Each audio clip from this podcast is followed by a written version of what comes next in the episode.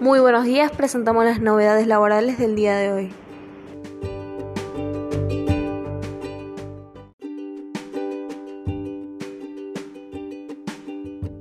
La resolución 882 del 2021 tiene por objetivo determinar aquellos aspectos que permitan una correcta aplicación en relación a la competencia de la Comisión Nacional de Valores referidas a la integración de las inversiones específicas y al cumplimiento del porcentaje de inversión mínimo.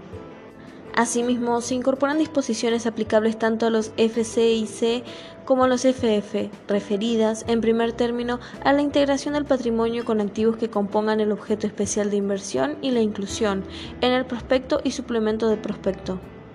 Resolución General 882 del 2021. Considerando que la Comisión Nacional de Valores es la autoridad de aplicación y control de la Ley de Mercado de Capitales 26.831,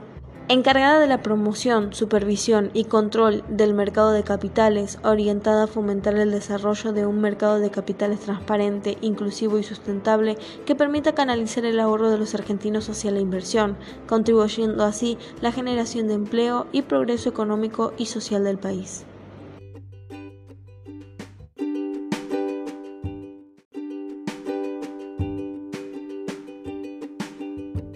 Nueva sentencia a favor de la aplicación del ajuste por inflación impositivo.